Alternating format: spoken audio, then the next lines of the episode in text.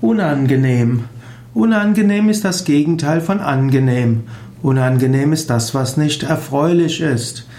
Man kann einen unangenehmen Eindruck bekommen, man kann einen Menschen als unangenehm empfinden, man kann auch unangenehm nehmen, verwenden als ein Euphemismus, also eine freundliche Bezeichnung.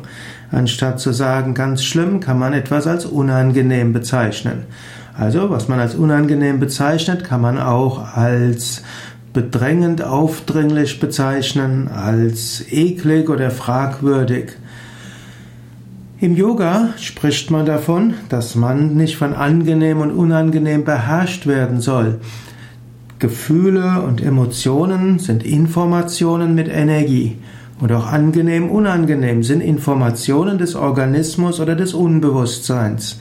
Diese können hilfreich sein, aber man sollte nicht zum Sklaven sein, man sollte sich nicht abhängig machen von dem, von der Polarität. Angenehm, unangenehm.